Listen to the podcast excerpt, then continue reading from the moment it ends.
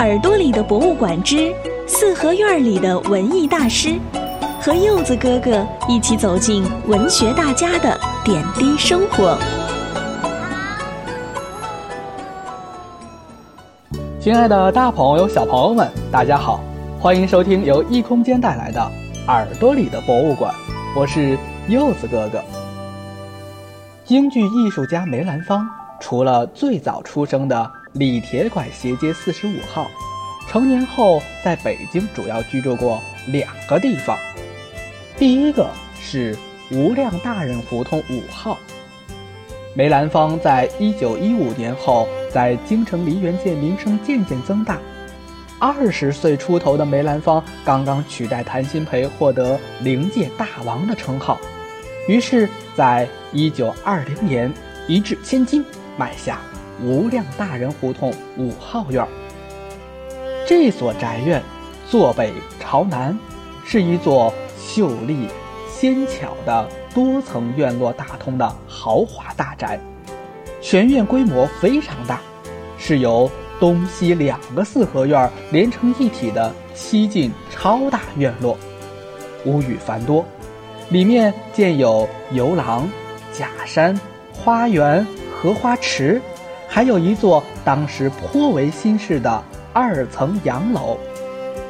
居室宽敞明亮，书房起名坠玉轩，是。博采众家之长融为一体的含义。当时的梅府俨然成了民间的艺术沙龙。外国友人来到中国，都讲究一游故宫，二登长城，三访梅宅。梅兰芳在这里盛情招待到访的海外各界人士多达六七千人次，其中不乏印度诗人泰戈尔。瑞典皇太子古斯塔夫，日本歌舞伎座的守田堪弥，美国前总统威尔逊的夫人等政界贵宾，还有文艺界的意大利女歌唱家加利古奇，美国演员范朋克等等。九一八事变后，梅兰芳全家南迁上海，从此再也没有回到无量大人胡同居住。一九四二年。从香港返回上海后，靠变卖家具、古玩和字画维持生计，后竟以银行透支借贷度日，生活陷入困境。无奈之下，终于在1943年将无量大人胡同的旧居卖掉。1949年，梅兰芳到北京参加第一届文代会时，周恩来对他说。我们希望你到北京来主持即将成立的中国戏曲研究院。你可以搬回无量大人胡同的旧居，原有的住户政府可以想办法帮忙腾退。但是，梅兰芳婉言谢绝了。他觉得那处宅院里面住了许多户普通人家，如果住进去了，会给国家和人民都增添许多麻烦。此后。梅兰芳选择了位于护国寺街九号的四合院作为自己的住宅。护国寺街九号原是清代庆王府的一部分，梅兰芳在一九五零年搬入这个院子居住，在这里度过了一生中最后的十一年。整个院子面积比无量大人胡同五号旧居小得多。大约也就是无量大人胡同院子的三分之一。在梅兰芳入住前，这个院子只有北屋和东西厢房，南面是杂草地。